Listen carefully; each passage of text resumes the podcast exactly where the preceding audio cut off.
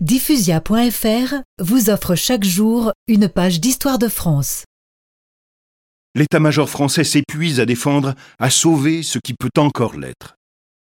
À défaut de pouvoir mener de grandes offensives décisives, la France mène une guerre de bataillons.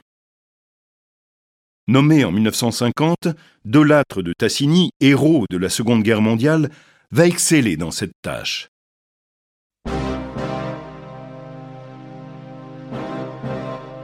Au nord, les postes du Tonkin sont renforcés.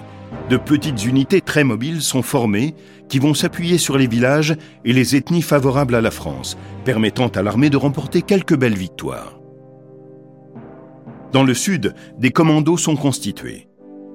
Les officiers français y encadrent des milices locales.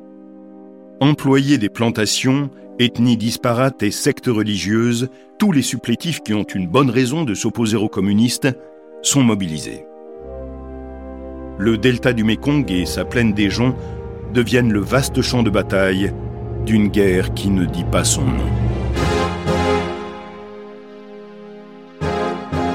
Isolés des mois durant avec leurs troupes hétéroclites et souvent féroces, capitaines, lieutenants ou simples sous-officiers y agissent un peu comme des chefs de bande. Ils sont les seigneurs d'un conflit d'un autre âge. Ce seront bientôt les vétérans de l'Indo.